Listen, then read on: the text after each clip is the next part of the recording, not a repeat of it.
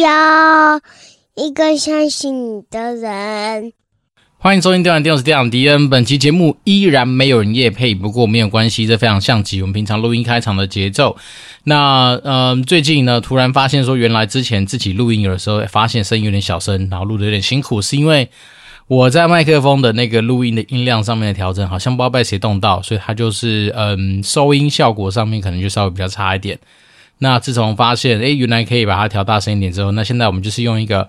嗯比较舒服的音量。然后比较舒服的节奏，在录音的时候，它自然就可以有一定的收音效果。那当然，这东西多少都会影响到说自己，呃，怎么讲，录音上面的一个整体的感受啦。那当然，这个东西虽然是一个非常小的东西，但是有时候生活之中就是这样，这种看似嗯、不起眼的小动作，但是有可能就会影响到你整个东西的一个发展。那最近生活上面呢？呃，自从我们上周好好不容易把那个所谓的总价，就是工程总价协议书给签订之后，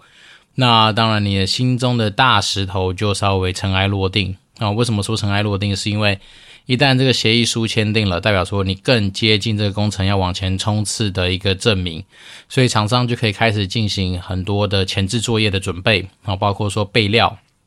好，因为像，呃，在做工程就是这样，它的那些材料并不是说随口随有哦，他们可能就是会提前去下定，甚至有些厂商他们实际上在做这些东西的时候，他会去锁一个价格。哦，因为大家都知道，其实原物料的波动其实还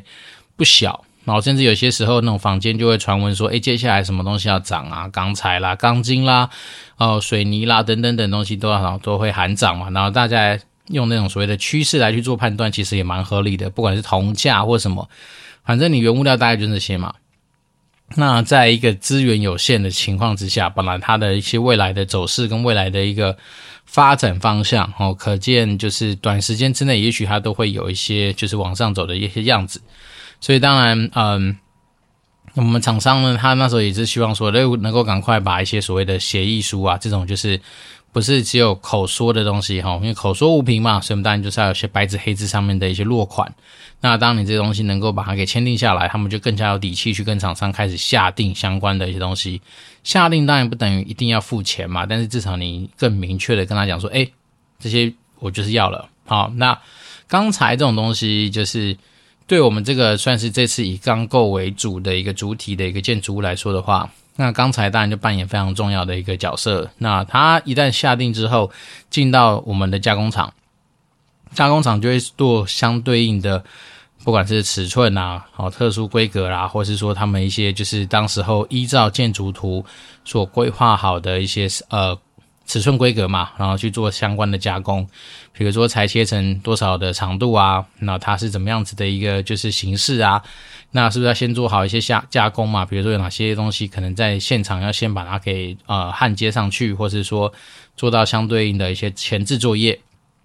那这东西当然就是有赖于说我们刚刚说的那份合约的签订。好，那再来就是有关于比如说我们刚刚讲到是说，除了前置作业，就是包括填土。好，因为像我们整个厂区之后经过很多的规划跟讨论，我们是把厂房垫高到比路面还要高大概六十公分。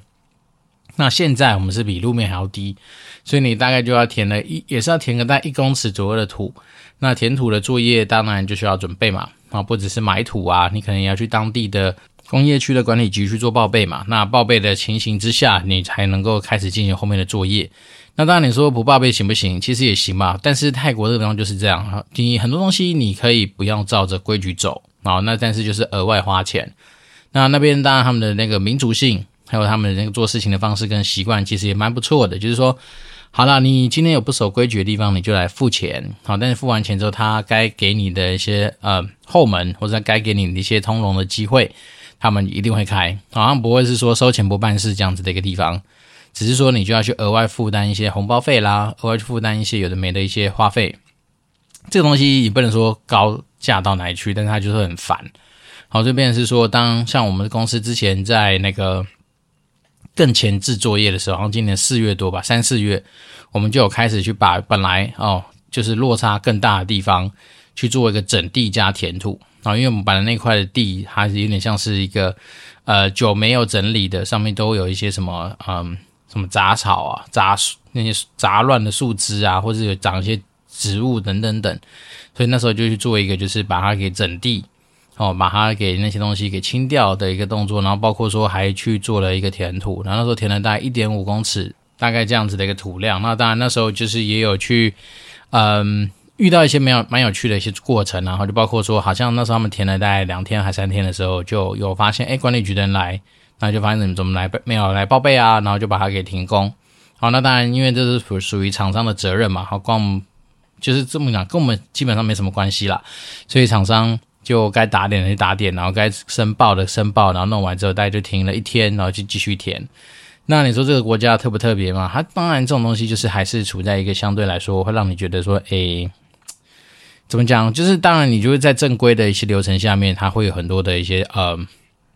可以去挑战或者可以去尝试努力的一些空间啦。那这是他们当地比较特别的地方。好，那我们这次也就是接下来就会做相关的一些，不管是呃我们刚刚讲填土，然后或是说一些比较呃跟正式合约有关的一些内内容物的准备，好，包括说建筑图的一些图说啦，那我们合约内容上面的一些拟定啦等等等。所以呢，接下来就是会比较更聚焦在说，哎，这个案子就是要够了。那够的过程，我们要去准备哪些执行面的东西？那当然还是多少会有一些些可能需要动用到呃规划面的讨论，然后因为包括说像我们现在嗯这次工程，我们在所谓的大厅啦、接待区啦，哦，或是说贵宾的用餐环境等等等，这种属于精装修的部分。那在以往的工程来说，他们叫二工嘛，就是二期工程。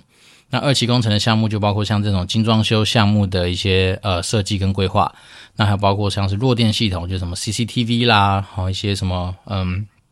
资通讯啊，比如网路线啊、电话线啊这种东西等等等的一些安排，它都会比较偏向于所谓的二期工程，因为在前期工程就是把这个建筑体、把一些主要的设备哈，比如说像我们刚刚所说的空调啊、电灯、排水、给水等等这些东西给建构起来，那二期工程就比较偏向于更。务实一点，好，包括像是你办公家具的一些采购啦、规划啦等等，大家都属于这些方面的一些内容。所以接下来，呃，除了说开始把第一期工程的东西的一些执行面的东西给往前推进之外，那当然接下来也有可能就要去往二期工程去迈进了。好，所以最近的生活就是，当然工作起来的心情就会比较踏实一些些哈，因为你之前是面临一个说你这个专案到底会不会走啊，会不会要再去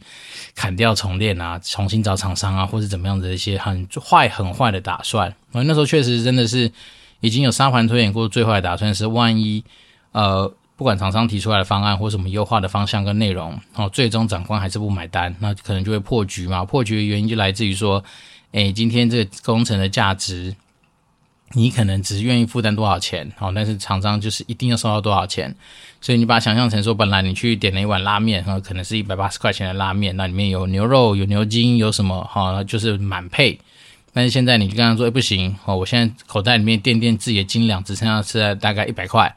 好，那从一百八降到一百块，那一百块我们能够吃什么？这样子，所以变成是说，当时有经过这样子一些讨论，才得到这样子的一个呃结果。所以当然最近的心情就是第一个让人相对比较踏实之外，那在生活之中就开始在研究一些新的东西啊。哦，就是说，诶，利用晚上然后睡觉的同时，或是说呃还没睡觉的之前啊，或者是说就是真的在滑手机的时候，就去研究那个什么库库库伯利克熊，它的英文叫做什么 Bear Brick。那它的 A 就是用 at 来去取代哈，就是就是 B E at，然后后面就是呃 R 什么 a brick 嘛，B R I C K，反正就是讲的就是一个就是熊的啊砖块嘛，还是什么，反正就是一个积木啦，熊的积木。那呃比较大家比较认知这个东西的话，应该就是很像暴力熊，可是它就不是暴力熊，它叫 Bear Brick 的话，你就看它就是一个。非常多联名系列的一些呃产物会在这个熊身上出现。那它是来自于日本的某一家公司。那你说它的材料特不特别？不会，它材料就是塑胶，应该就是 PVC 之类的东西。但是它都是在吃它的设计跟它的一些联名，所以它的设计才是它真正有价值的地方。然后再来是说，它这一只熊蛮特别的地方是来自于是说它嗯、好像蛮多时候很容易去搞一种所谓的就是。我就算是同一个设计师，但是我可能会因为我的印刷上去的一些呃彩印的部位不一样，所以每只熊它的那个印刷上去的颜色样子都是独一无二的。好，那我们就以这次大家应该都呃会被洗到版，就是那个清明上河图的熊嘛，就是之前故宫跟他们联名所以有推出那个《清明上河图》系列。那它就是把《清明上河图》这张大图去拆解成很多的部分，那好像是用彩印的方式印在这只熊身上，所以就是说你基本上你不会找到一模一样的那个熊。那当然这个东西也换个角度想，就是蛮吃你的运气。好，就是说你今天的图的哪一部位印在这熊熊身上，到底好不好看，这就很难说。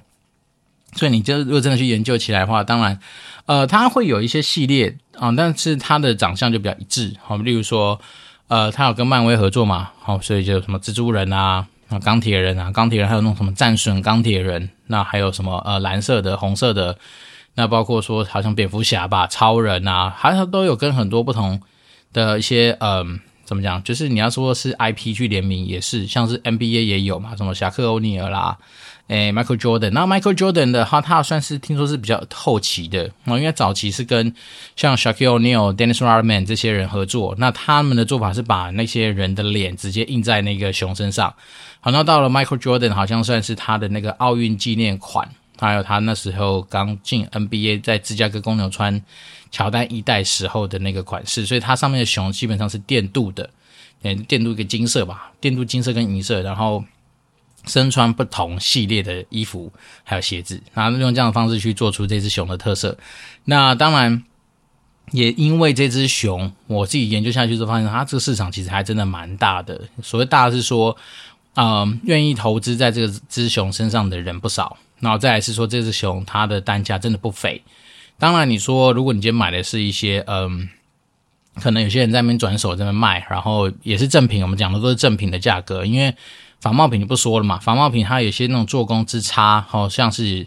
啊，不管是它的那个浮水印，或是它的钢印印的就不是很好，或是说他们的关节的粗糙度等等等，反正网络上很多影片都告诉大家说大概怎么去辨别仿冒的。那虾皮打开来，其实你从几百块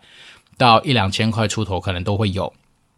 那这只熊它之所以麻烦，就是麻烦在说，因为太容易仿冒了，好，所以当然会很多人想去仿冒它。那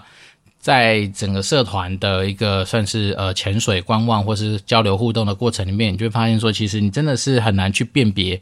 透过资讯、透过讯息、透过照片，那老实说，你真的很难去知道说这个熊到底它是真的还是假的。所以那时候就是因为这样子的一个想法，那刚好我之前有投资一个呃，就是那个创业家兄弟郭佳琪呃创办人所弄出来的一个算是二手精品交易平台吧，就是那个拍拍圈哦，英文叫 PopChill。那他们就是主打，就是在那个，他们现在已经在香港那个平台香港上线了。那在台湾的话，应该不是第一就是第二的那种二手精品的一个呃拍卖交易的，也不是拍卖交易，反正就是交易的一个平台啦。那我们那时候就跟他们创办人主任在聊说，诶，其实这只熊，你说它不算是呃奢侈品或精品，可是以它的单价跟它以的那种所谓的收藏性，好，或者是说很多人对于它的一个。呃，看他的角度或看他的一些想法，其实某方面来说跟精品真的没两样啊。然后甚至像昨天晚上，我就在社团就发现说有人在卖那种所谓的呃一千 percent 的那个熊，两只吧，一只开价二十三万，一只开价二十四万，所以我当下就直接截图传给那个创办人，然后我跟他说，你看，其实这个熊如果是大只的话，好，大只的最便宜，我至少看到也有是九千块一万块，好，那那你不知道九千块。八九千块是不是真的啦？如果是真的话，那当然买到其实也不差。但是如果说正常来说，我看到的就是一些比较你叫得出名字的，好，比如说跟忍者龟合作的，跟顽皮豹合作的这些系列的话，那一只可能都是呃两三万以上哦。所以便是说，像昨天那一只，我看到两只就是长得还蛮，你不能说蛮欠揍，但是就是蛮特别的两只熊啊，一只二十三，一只二十四万。那当然也因为这种东西，它本来就没有一个市场公定价，就算有。哦，它也是属于就是可能那个官方当时候出来的少少只，因为它每一只基本上都是限量，所以很多时候啊，就是你真的去了解它那些官方的运作，你就发现它其实也没有他们自己官网的一个贩卖的一个地方。它其实是日本的一个厂商，但是它在日本，它也是透过其他的电商平台，它当然有官网，但是它的官网是在别的电商平台上面去经营他们的一个什么官方官网认证商店。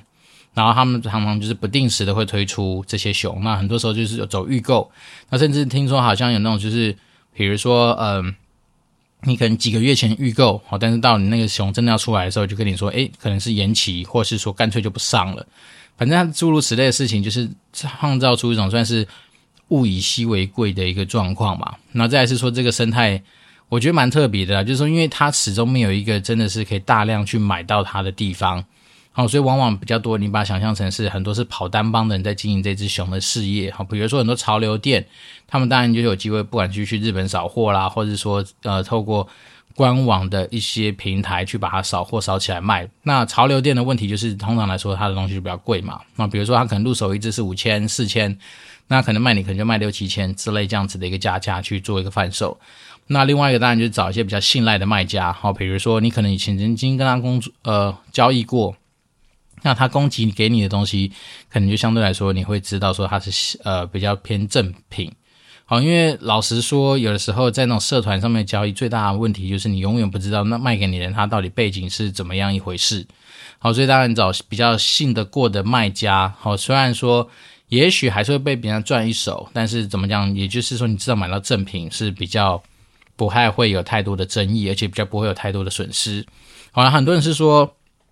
有几种状况，就是说你可能花了钱就奶酪的时候，这根本就是一个仿冒的熊嘛。那仿冒熊的东西就就像跟垃圾没两样，因为它就是一个没有价值的玩意儿。好，那当然有的更恶劣的，就是呃收了钱人就跑，好，那所以什么东西都拿不到。然后这只是蛮常会遇到的一个状况。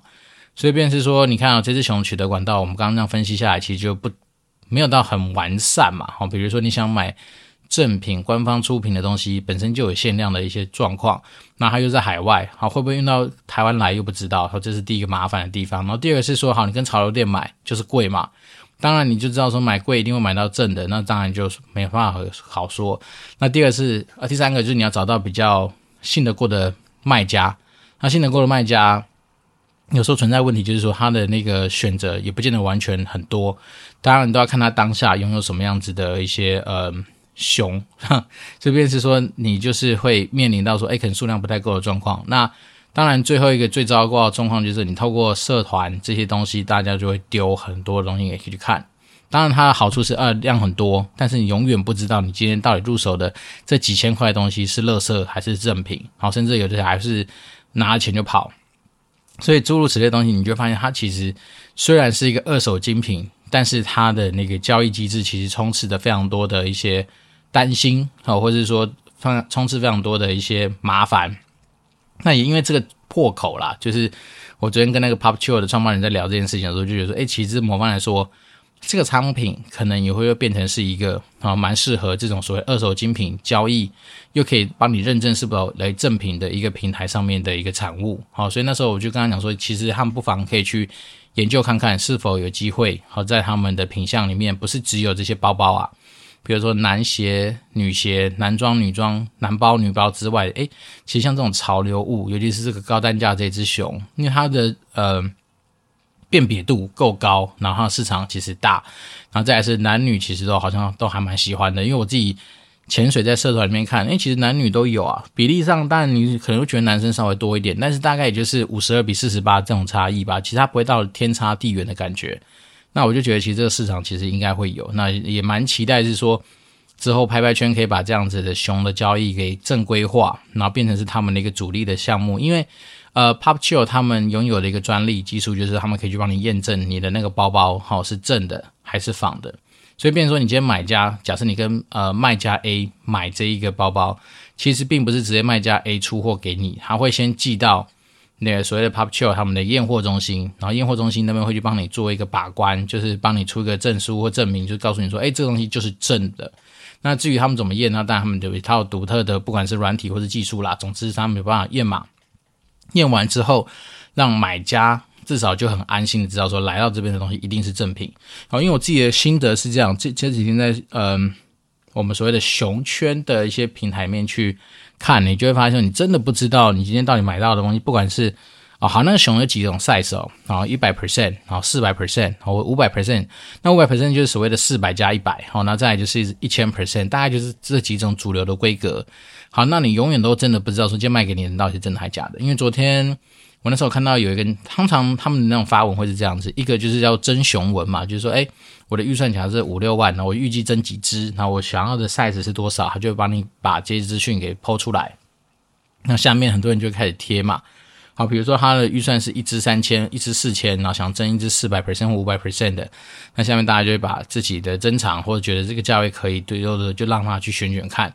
那在丢的过程里面，我就去留去刷留言嘛，就看到诶有一个 Michael Jordan 的熊诶，那当当然那当下是没有写金额嘛，所以我就私讯给他，我说诶你这只还有没有啊？愿不愿意割爱啊？那割爱价格大概多少？因为我很好奇嘛，因为。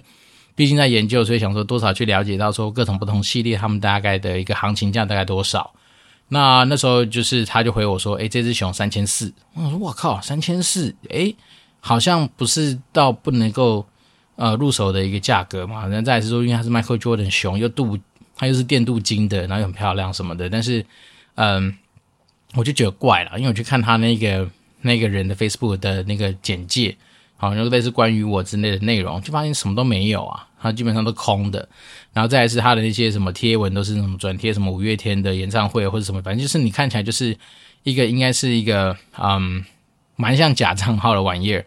好，那当然那时候就问他说，诶，你怎么交易啊？就是能不能面交嘛？因为面交可能至少也可以看完再再决定要不要入手。然后他就说可以啊，你在哪里配合？然后我就说。他就他就说他在台南，他搞不好已经先知道我的居住地在在哪里，所以他就说他在台南。我想说靠北，我怎么可能跑去台南跟你面交？他就说那可以考虑货到付款啊，好，或者是说现汇款再寄出去东西这样子啊。可是我觉得这两种东西，你真的研究下去，你会发现其实根本一点保障都没有。因为货到付款，它里面可以塞报纸啊，那你打开之后，你基本上就是你付钱之后，人家才会把货给你嘛。那你不给钱之前也是不肯开货的，所以对于。对于那个货到付款的那个呃买方来说，其实一点保障都没有。好，那时候当下就想说去社团里面问问别人吧，因为他们社团里面有很多的聊天频道，然后其中一个聊天频道就叫做什么弃标，或是说什么呃放鸟，或是那个诈骗的一个讨论群。那我就把这个这只 Michael Jordan 电镀熊的金额，我就说，哎，请问一下，这只熊如果卖三千四，那是啊五百 percent 啊，还五百 percent 还还四百 percent 忘记了，反正就是这样子的一个。比例的一只熊三千四，是不是有问题啊？就每个人看到就直接说，光这个当下一看到就知道这是诈骗啊。然后另外我再问一个，算是呃最近有在交流的朋友，然后他就直接说这百分之两百是诈骗。也就是说，你当你去知道说 Michael Jordan 熊这一次在市场上的价格之后，你就知道三千多块绝对是买不到的。好，因为你同样的把这个关键字放到 Google 上面去打库伯利克熊乔丹，你就发现它的价格大概都是要。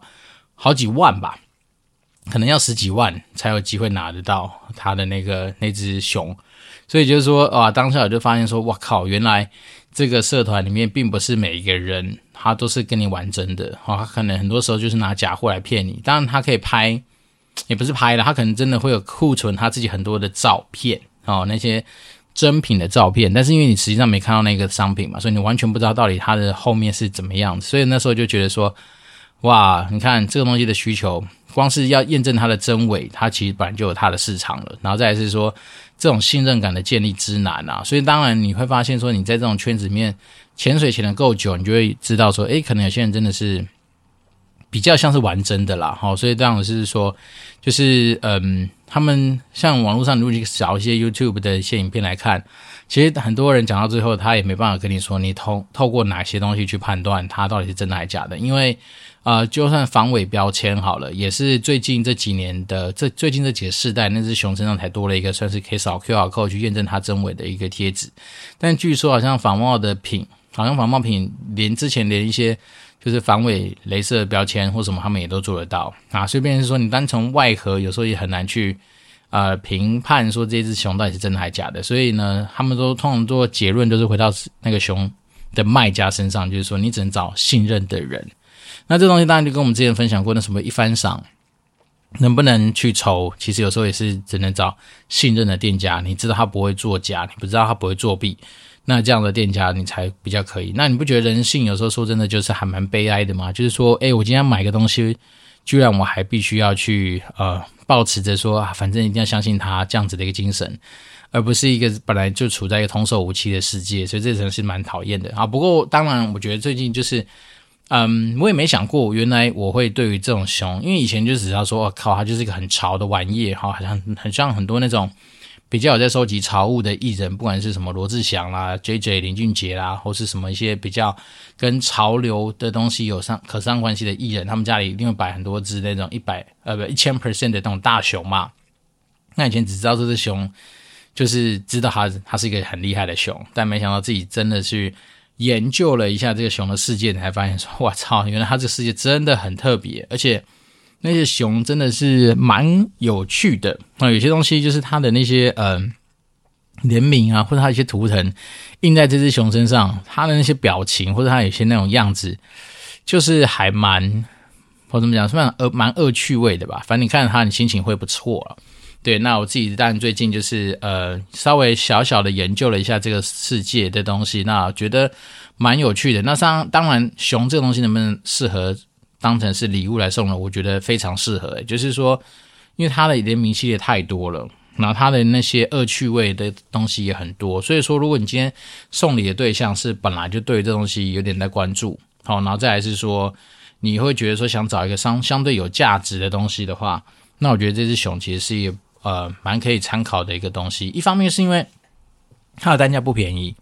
所以很多人不见得会愿意从自己的荷包里面拿钱出来买这只熊。那二来是说，有些熊你想买还不见得买得到哦，所以你通常如果你越是知道哪些管道可以取得这些熊的话，你能够送给对方，对方一定知道说你诶好像呃要么特别用心嘛，要么就是说真的是。蛮特别、蛮难得的一个经验跟机会。那再来是说，这种通常比较高单价的东西，很多人就是其实想啦，那但是知道，但是自己不敢出手。但是如果别人送的话，那就算在家里面摆出来，那个理由也是非常的正统。哦，对。那我最近呃，因为那个清明上河熊嘛，好像人那时候官方定价是六千八，就是在故宫买的话，你可能要排个两天三天。哦，也就是排队排那么长，它是限量的嘛，然后你买到一只是定价六千八。那现在在社团里面常常会有些人丢出来，那你可能去跟他私讯问一下，大概都是要呃最便宜我看过是八千多。那像今天又有人抛出来，随便问一下就九千二，所以就是说，嗯，你可能要准备个大概八九千块或者九千块左右的预算，才比较能够有机会入手那只清明上河熊。那这只清明上河熊，我相信如果再过几年，然后假设它的印的那个位置又是特别漂亮的话，那只熊搞不好上万，或是破个一万五两万，应该不是太大的问题。那这种讲就就是熊世界的恶趣味吧。那分享给大家啊，说如果假设你今天真的对于这种嗯潮流的玩具，然后有一些兴趣的话，我觉得不妨可以参考看看。那以前没研究不知道，那研究下去发现说它真的还蛮有趣的。那有趣的点是来自于它的造型。还有它的一些单价，确实是还蛮有机会可以让你赚一波的。那当然，当然这也是跟也自己眼光有关系啦。因为你眼光如果说比较好一点的话，那你当然你这种毕竟是最终还是它就是个艺术品啊。那艺术品当然就是会有它的涨幅或是跌价的时候。好，不管怎么样说呢，如果说你嗯、呃、你真的对于这个东西有兴趣，我们可以再多做更多的交流。那今天没有新的听众留言没关系，我们就持续保持联络了。我这边是电长店，我是电长迪恩，我们就持续保持联络，拜拜。you